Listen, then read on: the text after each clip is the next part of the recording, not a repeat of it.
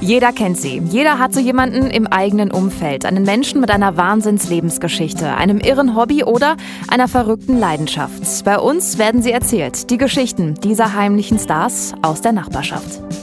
Wir sind im Prinzip ähm, so eine Art kleiner Schnapsladen sagt Thomas Evers aus Paderborn mit einem kleinen Augenzwinkern, denn mit seinem Unternehmen Malls of Scotland, das sich hauptsächlich auf den Vertrieb von feinstem Whisky spezialisiert hat, ist er längst über die Grenzen von Paderborn und Deutschland hinaus bekannt. Hier in Paderborn haben wir unter Verkaufsfläche, wir haben unser, unser Flaschenlager, wir haben auch ein Fasslager, aber hier liegen nur ca. 300, 400 Fässer. Das ist halt unser deutscher Whisky ist ein bisschen Rum aus der Karibik, ist ein bisschen Whisky aus Amerika, aus, aus, aus äh, Irland.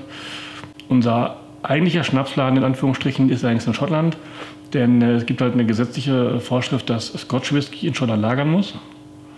Und äh, das, was da liegt, äh, liegt äh, hat halt eine ganz andere Dimension nochmal.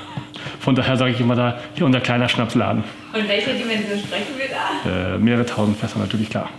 Okay. Also es reicht, um äh, eine Riesenparty in Paderborn zu veranstalten und äh, wir kriegen alle betrunken. Sein Job klingt erstmal ziemlich geil. Er ist viel in Schottland unterwegs, pflegt dort seine guten Kontakte zu Whiskybrennereien. Ähm, kaufe dort Fässer vor Ort, äh, probiere die, äh, selektiere die und äh, wenn ich der Meinung bin, dass ein Fass abfüllbereit ist, wird es abgefüllt.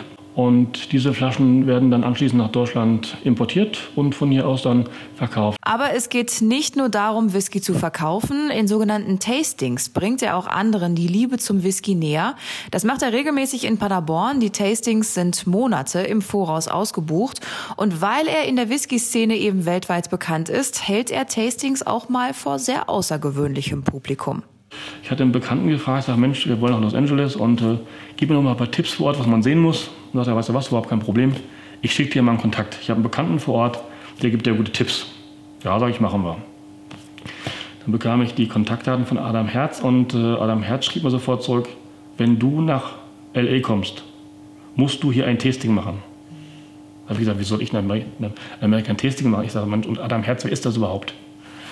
Rausgestellt hat sich, Adam Herz ist der Vorsitzende der, der Los Angeles äh, Whisky Society, ist ähm, ja, Produzent in Beverly Hills direkt, ähm, hat diverse Filme gedreht, ähm, American Pie und wie soll er heißen und sowas, und hat dann in seiner Villa da in den Hügeln ähm, ähm ein Tasting vorbereitet, wo ich dann halt dort gewesen bin.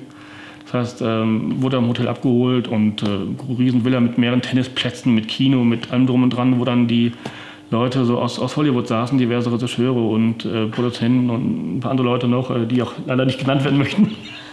ähm, und habe dann in so einer äh, Bar mit, mit, mit, mit großer Pokerecke und, und, und privatem Kino mit, mit 80 Sitzen da, habe dann ein Tasting gehalten.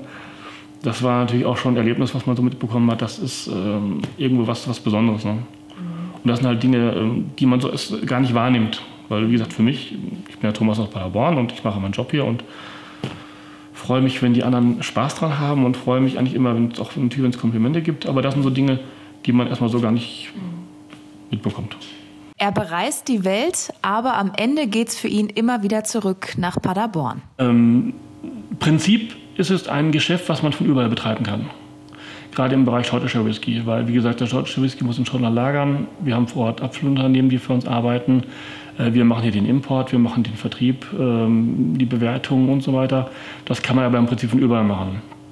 Bei mir ist es so, ich bin geboren in Bad Rieburg, was ich immer verschweige, äh, weil ich eigentlich Paderborner bin. Das heißt, ich bin hier aufgewachsen und äh, fühle mich hier unheimlich wohl. Und für mich ist es eine, tolle Stadt mit einem tollen Flair und ja, von daher ist es für mich auch eine Paderborner Erfolgsgeschichte irgendwo. Die feine Nase für den besonderen Whisky hat der Paderborner allerdings nicht schon immer gehabt. In der Jugend war es bei mir auch ganz klar äh, Whisky Cola in der, in der Diskothek.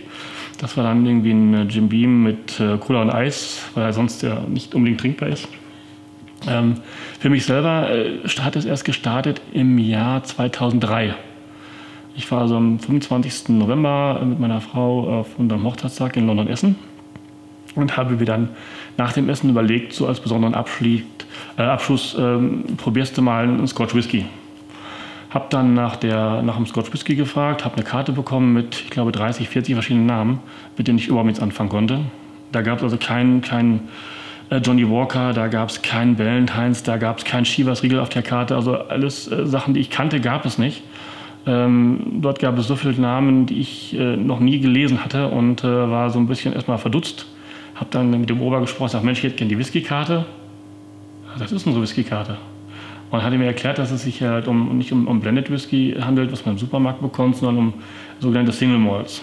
Und ähm, dann habe ich mir halt dort einen, einen Whisky empfehlen lassen. Ich weiß noch genau, das war damals ein zehnjähriger Ebbelauer, ähm, den ich mir gerne mit äh, Eis trinken wollte. Das hat aber auch nicht geklappt.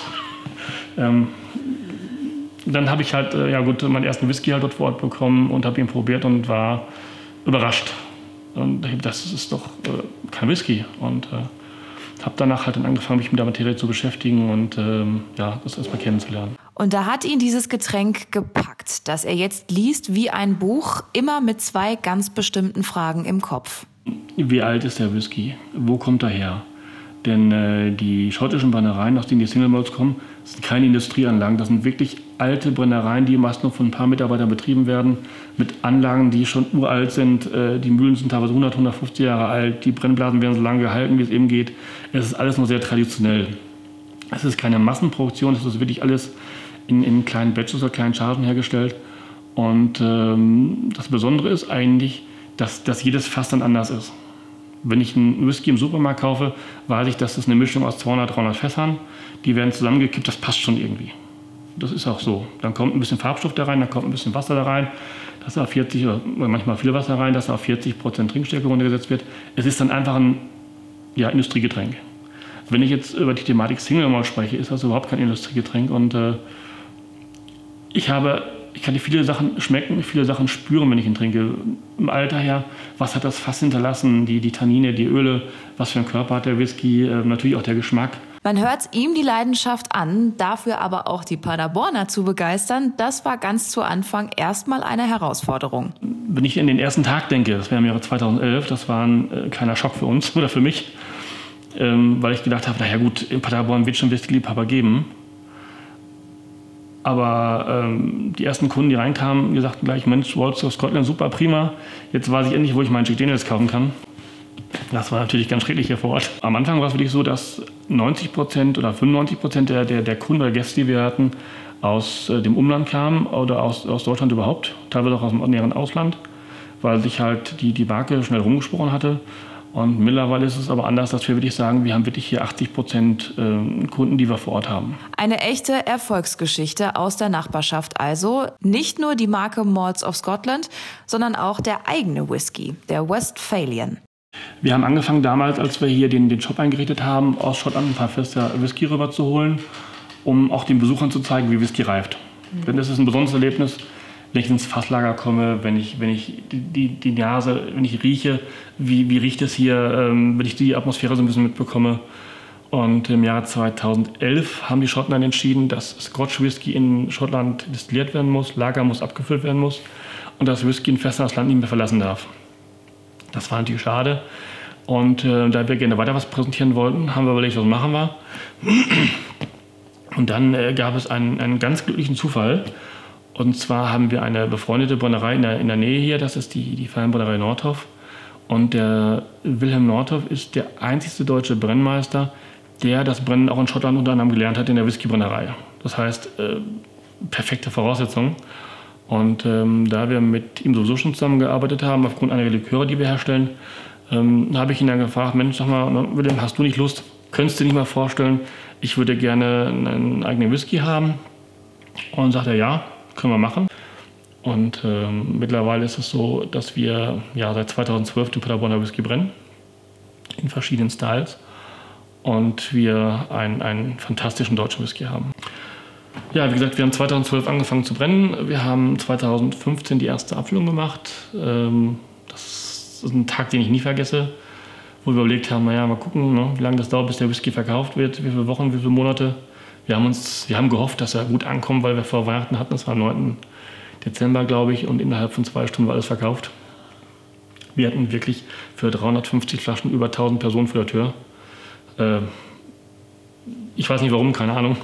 Aus Paderborn, aus der Umgebung, aus anderen Städten, äh, weil viele gesagt haben, wenn es einen Deutschen gibt, der einen, der einen, guten deutschen Whisky machen kann, dann muss das Thomas Evers sein, weil der halt einfach die, die Erfahrung hat mit dem schottischen Whisky, weil er die Nase hat, weil er den Geschmack hat. Und äh, ja, das war dann die große Überraschung. Mehr Geschichten und Infos rund um das Projekt gibt's auf ausdernachbarschaft.de.